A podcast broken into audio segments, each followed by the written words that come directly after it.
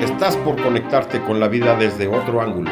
Andrés Valencia te espera para patear contigo el tablero de los paradigmas, para que tomes el control de lo que piensas, de lo que crees y de lo que sientes. Bienvenido al programa donde el protagonista no es el ego. Desde aquí, todo es con buena onda. Comenzamos.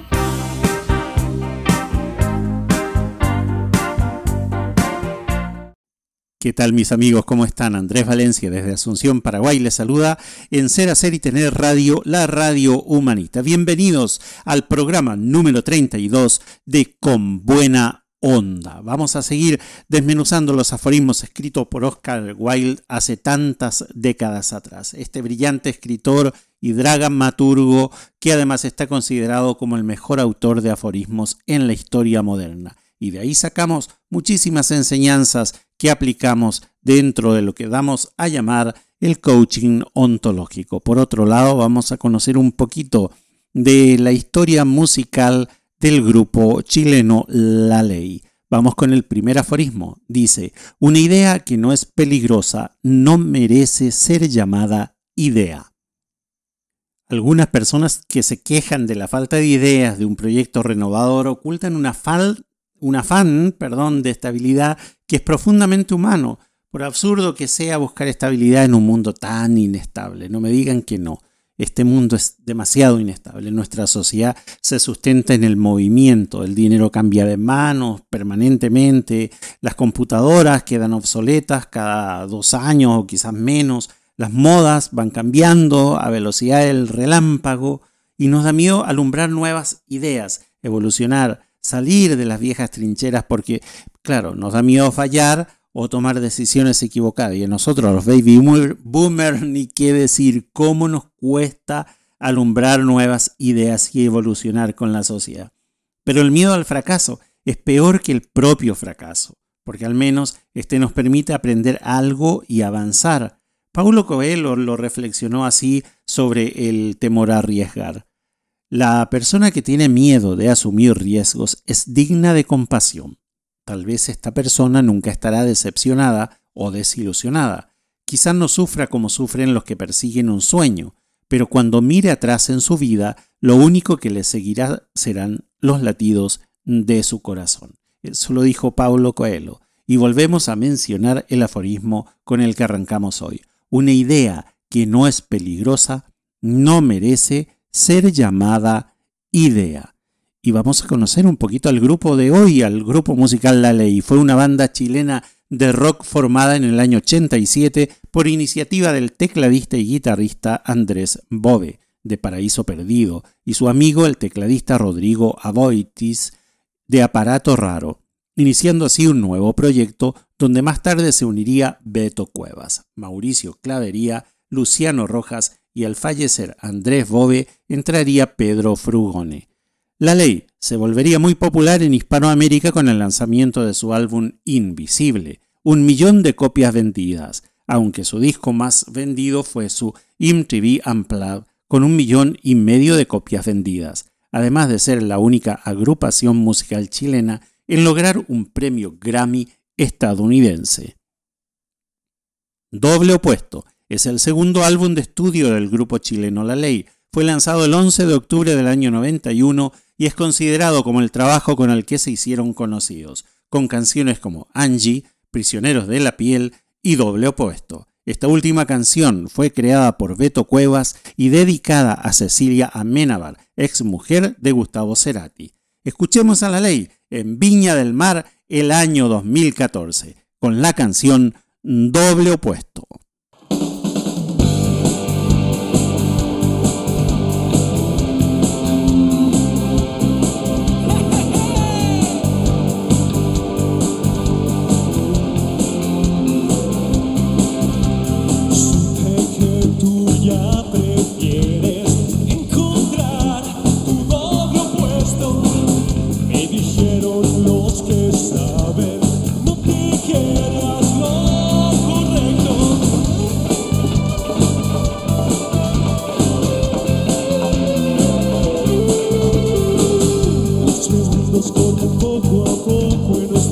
tempo vaga.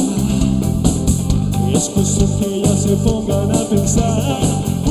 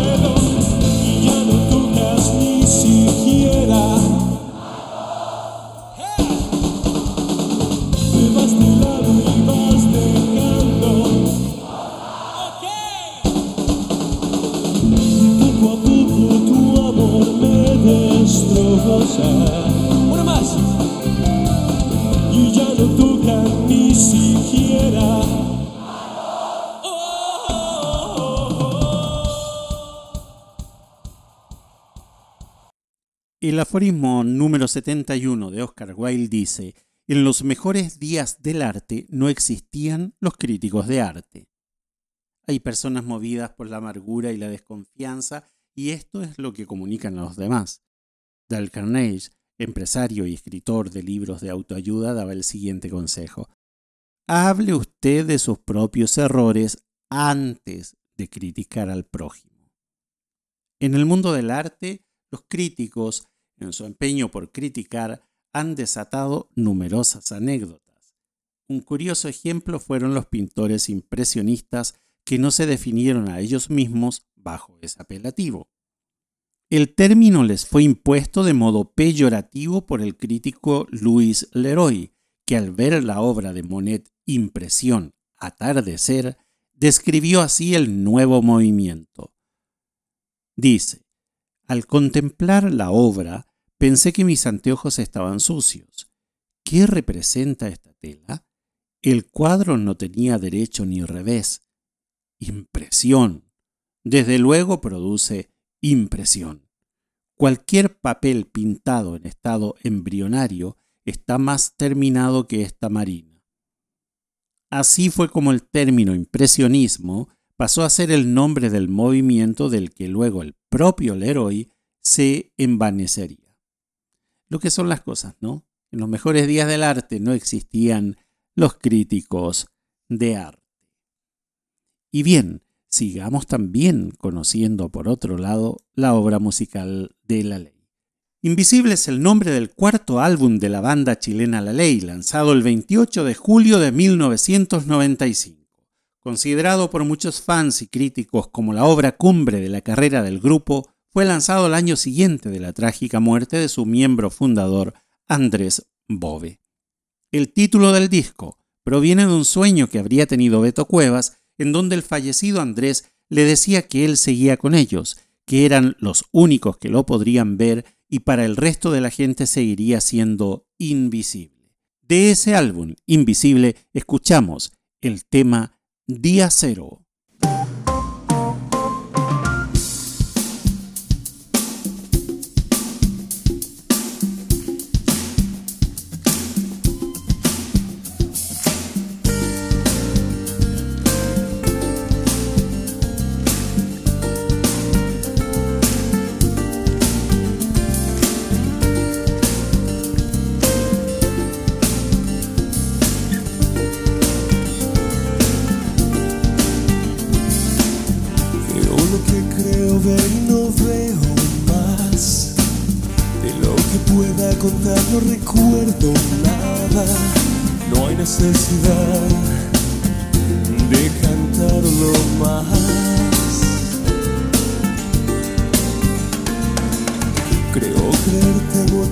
Esto es verdad.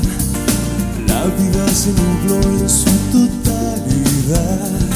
Estoy perdido y no sé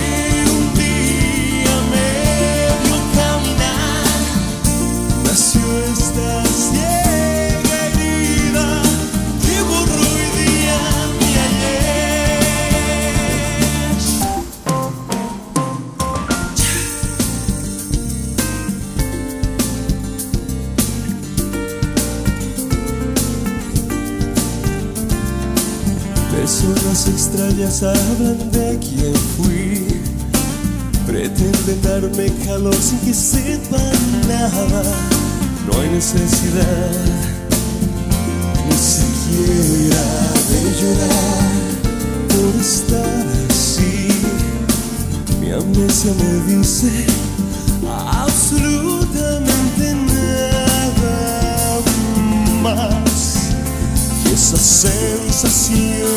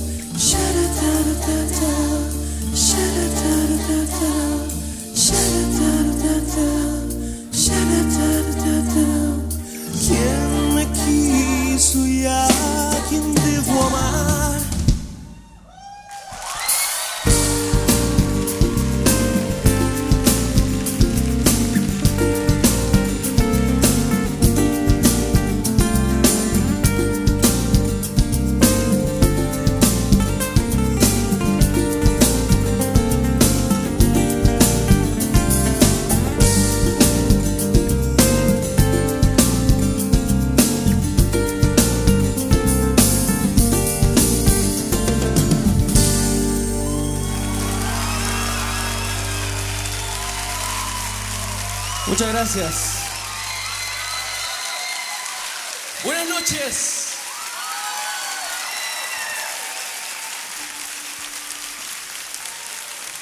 Sean todos bienvenidos.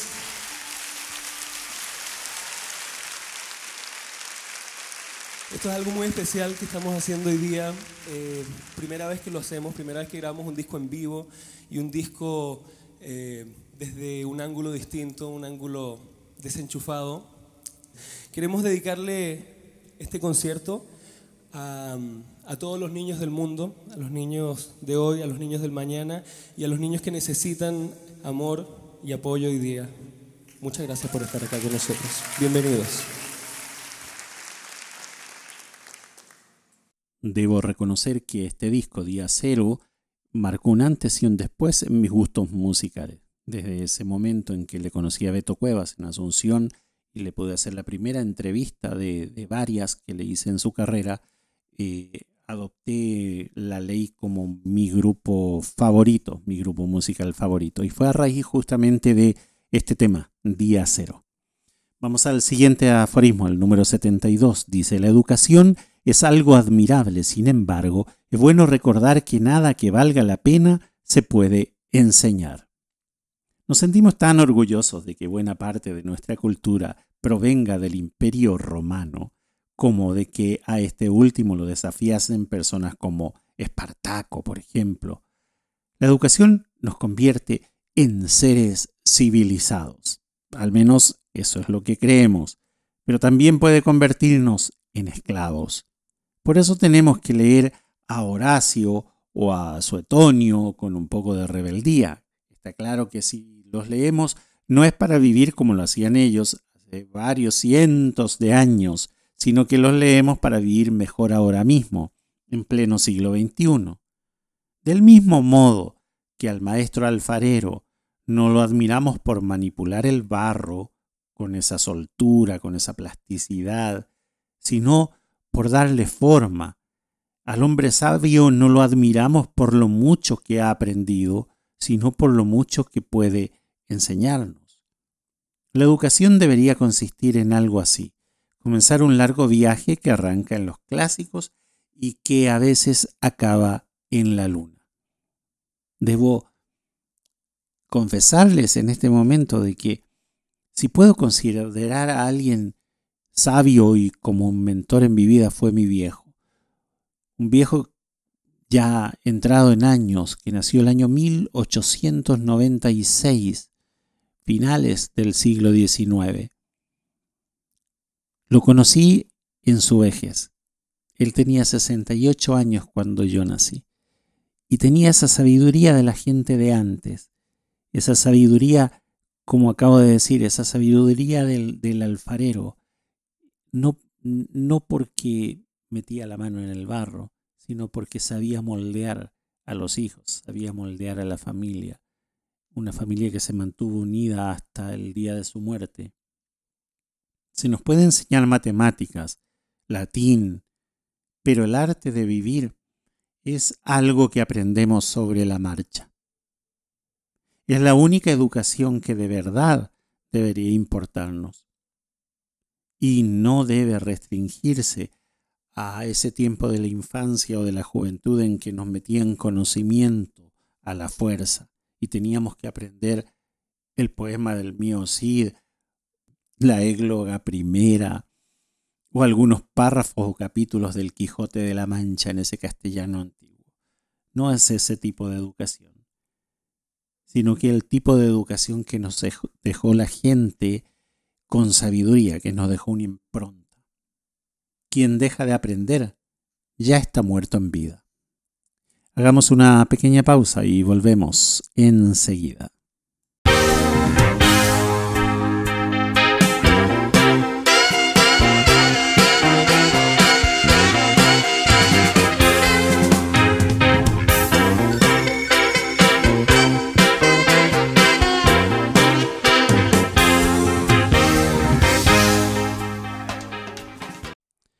Y quienes nos dedicamos al coaching, al mentoring, o nos dedicamos a la capacitación de otras personas, debemos tener presente el siguiente aforismo, porque trae una enseñanza, trae, trae una sabiduría tan intensa, tan fuerte y tan profunda detrás de unas palabras tan simples. Dice el aforismo, créate a ti mismo, sé tu propio poema Muchos lectores como Jaime Gil de Viedma, del cual eh, aseguran que su mejor obra es una frase que se encuentra en la contracubierta de su único libro. En el reverso de Las personas del verbo, este escritor, hedonista como Oscar Wilde, se lamentaba de haber ejercido de poeta cuando lo que habría deseado es ser el poema. O sea, ser uno mismo la vida vibrante en lugar de andar explicándola. Aunque Viedma se dedicaba a la poesía, un crítico trazó una vez esta clasificación sobre los novelistas. Dijo, los que escriben historias apasionantes llevan vidas aburridas, de otro modo no encontrarían el tiempo para poder ejecutar sus obras maestras. Además dijo, los que llevan vidas disparatadas y llenas de aventura producen libros mediocres por el mismo motivo.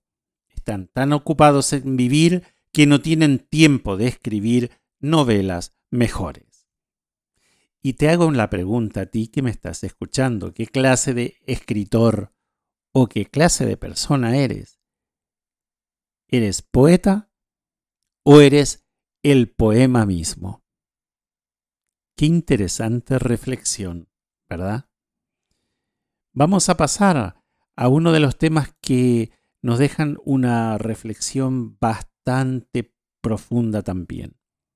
La ley, en su tercer álbum que grabó con la compañía Polygram Discos, fue lanzado el 6 de febrero de 1993.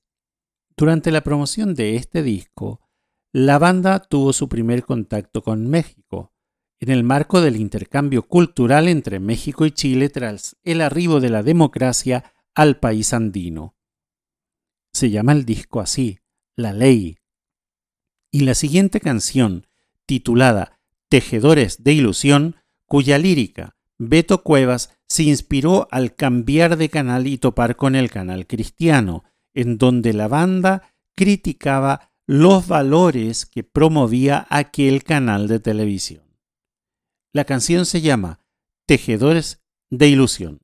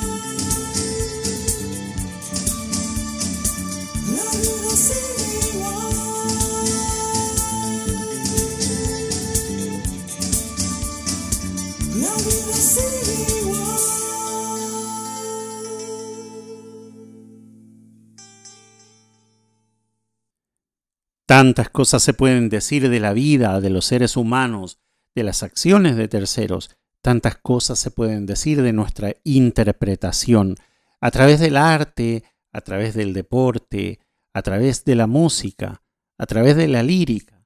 Y tiene esto mucho que ver con el siguiente aforismo que dice, el arte de la música es el que más cercano se halla de las lágrimas y los recuerdos. Aunque criticaba a los compositores de su tiempo, Oscar Wilde sabía que la música es la vía de acceso más directa a nuestras emociones.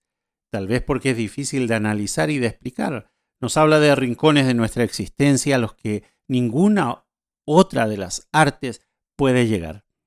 En su ensayo sobre la música El sonido de la vida, el compositor Daniel Barenboim reflexiona de este modo sobre los beneficios de abandonarnos a ella. Escuchar música implica sentir para tratar de entender la narración musical. Escuchar, pues, es sentir, pensar, más o menos en el mismo sentido en que el sentimiento es emoción y pensamiento. Cuando surge una emoción, esta no necesariamente ha de estar vinculada a un acontecimiento o a una persona concreta. Es la participación del intelecto que vincula la emoción a una serie de circunstancias concretas y genera así un sentimiento. Este mismo proceso se produce cuando escuchamos una pieza musical. Escuchar un disco de manera activa, por lo tanto, es decir, no como música de fondo, además de ser un placer, nos ayuda a descubrir nuestras emociones y a pensar con mayor claridad y en muchos casos nos ayuda a desestresarnos y a desconectarnos de esta realidad que nos envuelve. Uno es el nombre del sexto álbum de estudio de la banda chilena de rock La Ley. Fue lanzado al mercado por la Warner Music el 21 de febrero del año 2000. Es el primer álbum que la banda edita después de la partida de Rodrigo Aboitis y Luciano Rojas, y es el último álbum en donde se acredita póstumamente a Andrés Bove. Puede notarse en el abandono del sonido y estilo oscuros, a diferencia de sus primeros álbumes, pero este álbum significa el alcance de la madurez musical de la ley. En el año 2001 gana el Grammy al mejor álbum de rock latino. Y la canción que vamos a escuchar es Aquí.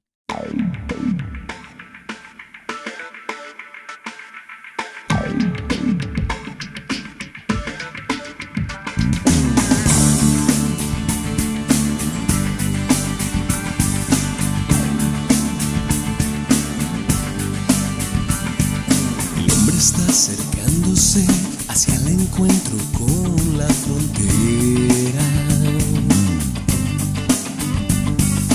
Cambio una decisión, la puerta abierta de una nueva era. Un mundo que gira al revés, pretende que navegue en él, ahogando mis ideas. El ruido ambiente y soledad la ciudad nos aíslan de todos. Por eso comencé a escarbar para encontrar los mil y un tesoros. El mundo que gira al revés pretende sumergirme en él, ahogando mis ideas.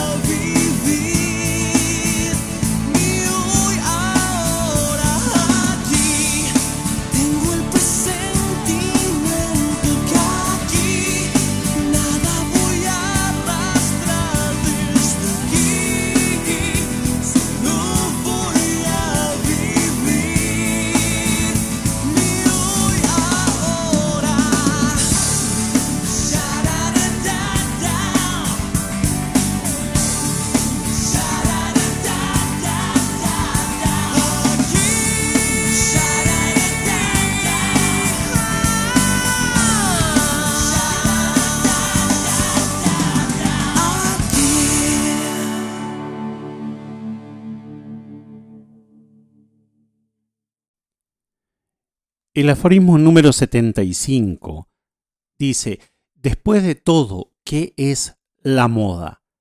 Desde el punto de vista artístico, una forma de fealdad tan intolerable que nos vemos obligados a cambiarla cada seis meses.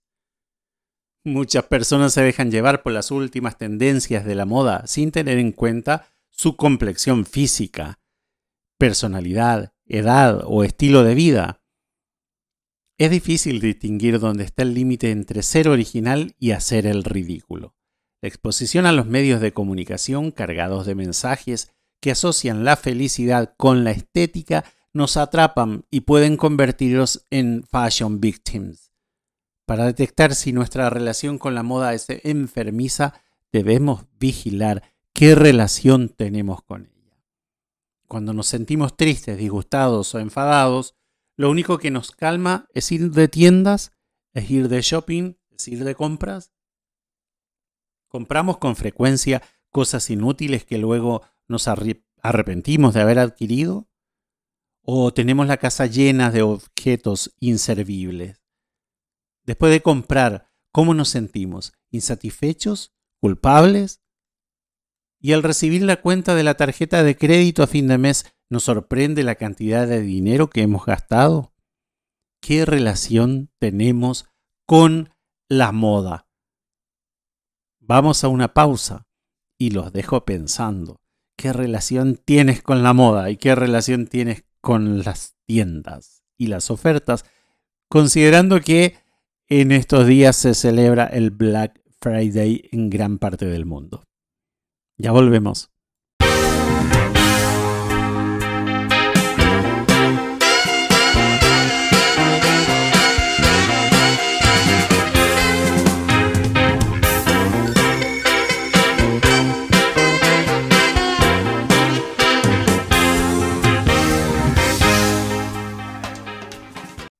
Entramos al tercer bloque de Con Buena Onda.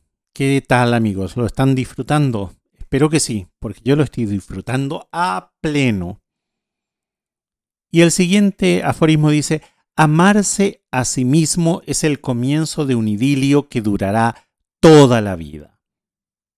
Eckhart Tolle, el autor de El poder de la hora, suele recurrir a esta parábola tradicional para subrayar la importancia de amarse a uno mismo y dejar de buscar fuera lo que ya tenemos dentro. De hecho, el siguiente tema musical se llama Ámate y Sálvate del grupo La Ley. Un mendigo estuvo junto a una carretera durante más de 30 años.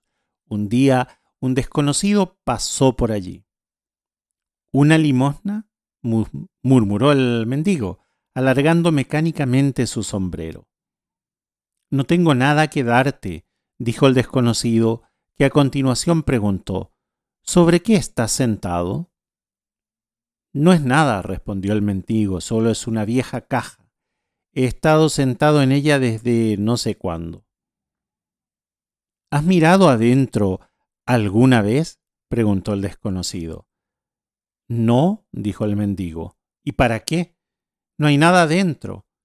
Eché una mirada, insistió el desconocido.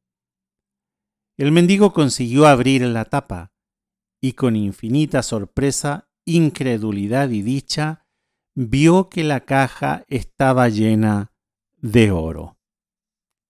Qué parábola impresionante para describir que el tesoro está dentro nuestro. Libertad es un álbum rockero con guitarras distorsionadas, una batería arreglada y potente y un bajo más presente que en épocas anteriores. Este disco fue producido por Humberto Gatica y Casey Porter con temas que expresaban el sentir por los sucesos mundiales. Para este trabajo se eligieron singles como los temas Ámate y Sálvate, Más allá, inspirada en una fanática que se suicidó por no ver su sueño realizado de conocer en persona a Beto Cuevas. Y el tema Mi Ley. Este disco vendió aproximadamente medio millón de unidades en América y España vamos a escuchar el tema Ámate y sálvate con la ley.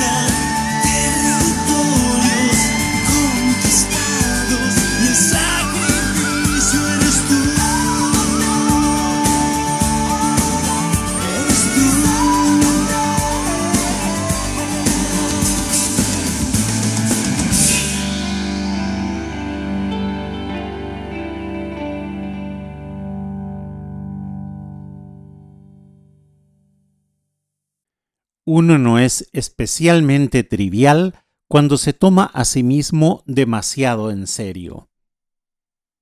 Lo voy a repetir, ¿eh?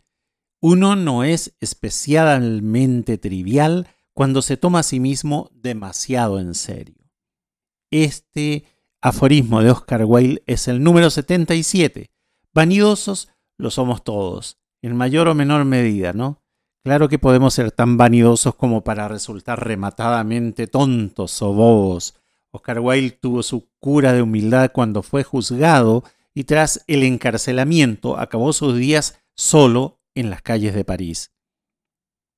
A todos nos viene bien echar el freno de vez en cuando, especialmente en esos momentos que nos creemos los reyes del mundo, como James Cameron al recoger los 12 Oscars que obtuvo su película Titanic. Tomarse demasiado en serio tiene efectos secundarios más que indeseables. Rigidez, intolerancia, resentimiento, egocentrismo.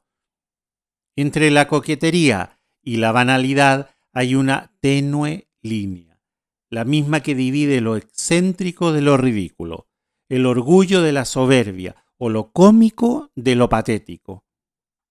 Ser sabio consiste en transitar por esa línea como si fuésemos eh, funambulistas, sin inclinarnos nunca hacia ninguno de los lados. Si perdemos el equilibrio y nos precipitamos al vacío, el público podría morirse de risa o quizás abuchear nuestra función. Uno no es especialmente trivial cuando se toma a sí mismo demasiado en serio. Y el siguiente tema de la ley es el último en este programa y lo hemos elegido y puesto al final por el significado que tiene. Viene del disco Adaptación, que es el octavo y último álbum de estudio del grupo chileno La Ley, lanzado el 8 de abril del año 2016. Fue el primer álbum que realizaba la banda tras una separación que duró nueve años, que se inició en el año 2005. Por otro lado, casi cuatro meses después de su publicación, el líder y vocalista de la ley Beto Cuevas anunció su separación definitiva del guitarrista Pedro Frugone y del baterista Mauricio Clavería. La canción se llama Rompe el muro.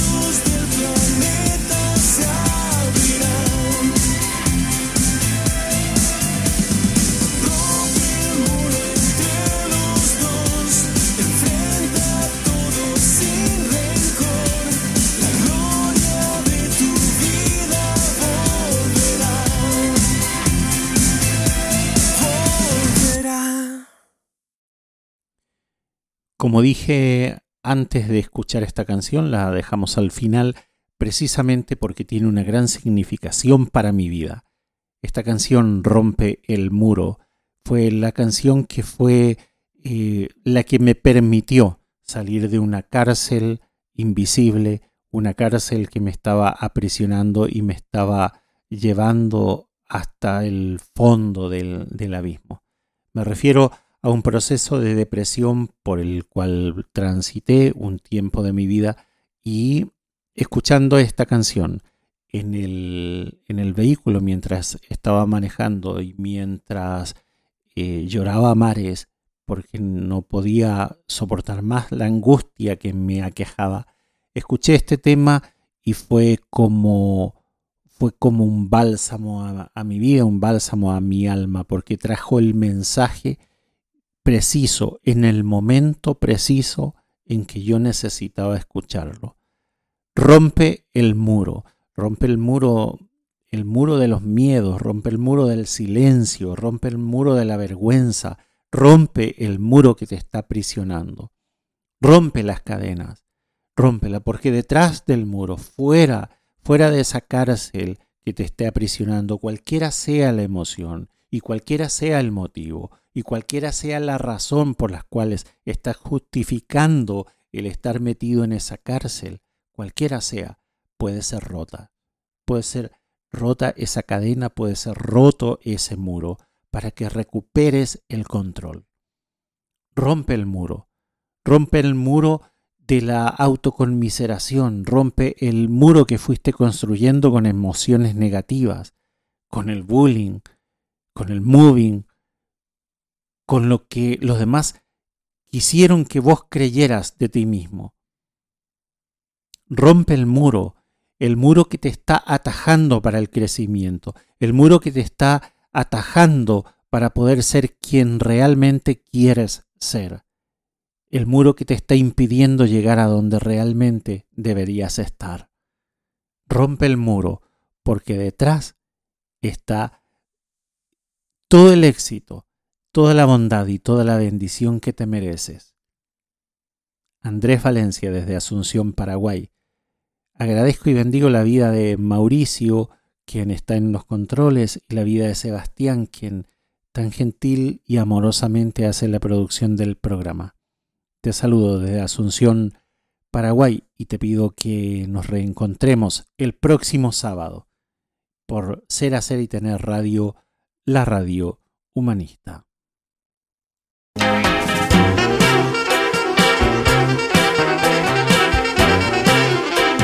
Se nos hizo corto el tiempo. Llegamos al final del programa con buena onda. Andrés Valencia te espera la próxima semana en el mismo horario, aquí en Ser Hacer y Tener Radio, la radio humanista.